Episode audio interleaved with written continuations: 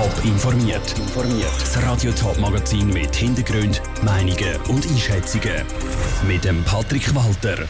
Wieso es verkraftbar sollte sein, dass in der Ostschweiz im Corona-Jahr ein Haufen Kulturschaffende aufgehört haben und welche Pläne die Wintertourer schmiedet, nachdem sie heute weitere Corona-Lockerungen in Kraft sind, das sind zwei von den Themen im Top informiert.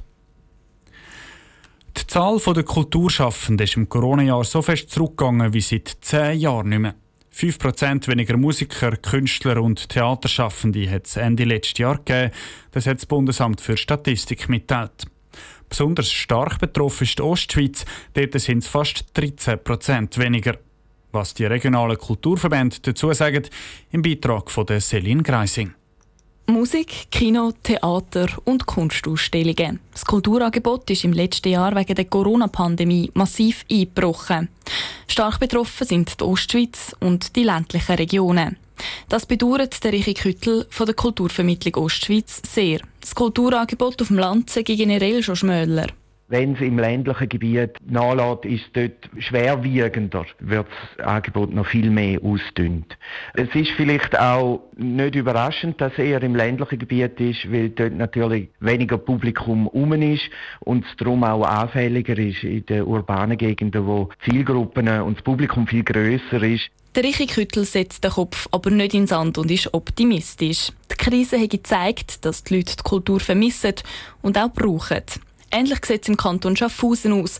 Viele Kulturschaffende haben neben ihrer künstlerischen Tätigkeit noch einen Brotjob, sagt der Roland Ehofer von der Schaffhauser Kulturförderung.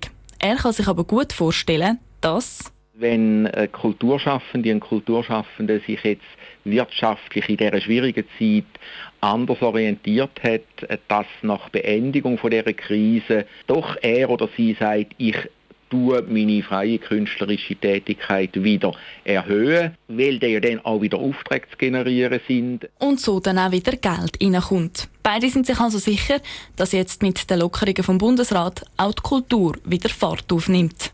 Der Beitrag von der Selin Greising. Anders als in der Ostschweiz hat es in der Grossregion Zürich keinen Rückgang bei den Kulturschaffenden gegeben. Im Gegenteil, trotz der Corona-Krise hat es sogar ein bisschen mehr Kulturschaffende gegeben. Seit heute sind wieder Corona-Lockerungen in Kraft. Seit heute sind die Innenräume Restaurant offen und es dürfen sich wieder deutlich mehr Leute treffen. Drinnen sind es 30 statt 10, draussen 50 statt 15 und bei Veranstaltungen können wieder 100 Leute in Innenräumen und 300 Leute draussen zuschauen. Wie die Wintertourerinnen und Wintertourer das finden und was für Pläne sie schmieden, hat Katharina Pace auf der Straße nachgefragt. In den Strassen von Winterthur sind schon auch ein mehr Menschen unterwegs als sonst. Ob das am schönen Wetter liegt oder an den neuen Lockerungen vom Bund ist ein ungewiss. Aber auf was sich die meisten freuen nach der letzten Lockerungen ist unterschiedlich. Dass ich jetzt kann Kaffee trinken kann. Ja, dass man wieder einmal zusammenkommen kann. Ein bisschen mehr Leute, oder? Man kann auch wieder singen. Dass man wieder ein bisschen freier kann, legal unterwegs sein. Ja, auf die Normalität, auf der ersten Linie. Wieder können mit Freunden draußen sein und ja, mehr Leute wieder zu können zu sehen. Was mich natürlich am meisten freut, eigentlich, ist, dass man einfach vielleicht wieder mal auch an ein Konzert kann gehen kann, auch wenn es jetzt mit einer begrenzten Leuteanzahl ist oder so. An Konzert wieder können gehen kann wirklich in nächster Zeit zu einer Realität werden. Was denn genau die Pläne der Wintertourerinnen und Wintertourer sind, sind unterschiedlich. Einige wissen es, andere noch nicht. Nein, ehrlich gesagt nicht. ich bin noch nicht so weit.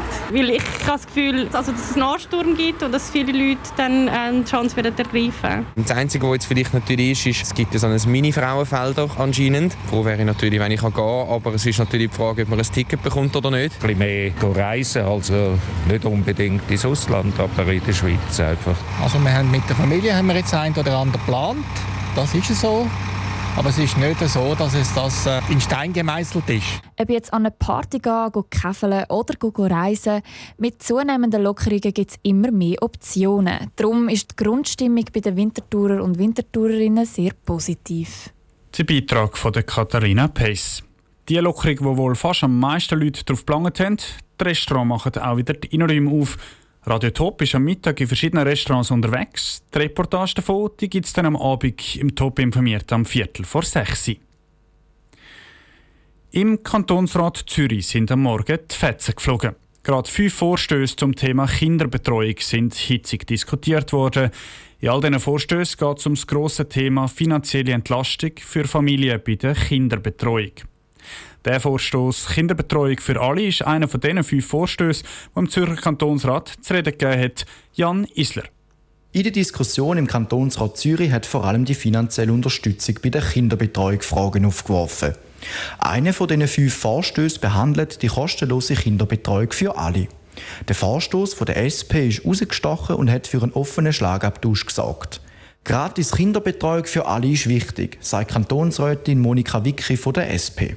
Ja, wir haben es ja gesehen, jetzt während der Corona-Pandemie auch, dass äh, die Kinderbetreuung systemrelevant ist. Es ist unmöglich, Kinder die zu betreuen, wenn man arbeiten muss.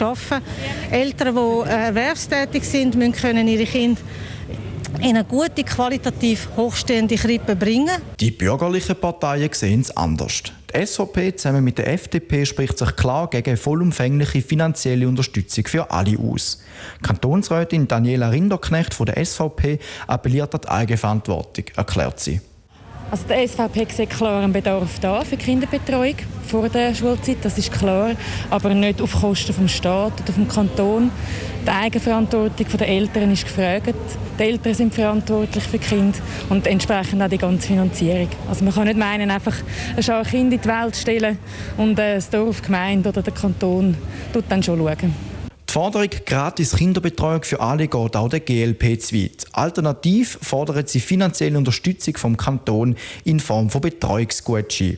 Der Vorschlag ist bereits schon mit 88 Ja zu 81 Nein angenommen worden und wird im Regierungsrat weiter diskutiert. Der Beitrag von Jan Isler. Die Diskussion über den Vorstoß der SP zu der Kinderbetreuung für alle, die läuft noch. Eine Entscheidung ist im Zürcher Kantonsrat noch nicht gefallen. Top informiert, auch als Podcast. Mehr Informationen gibt's auf toponline.ch.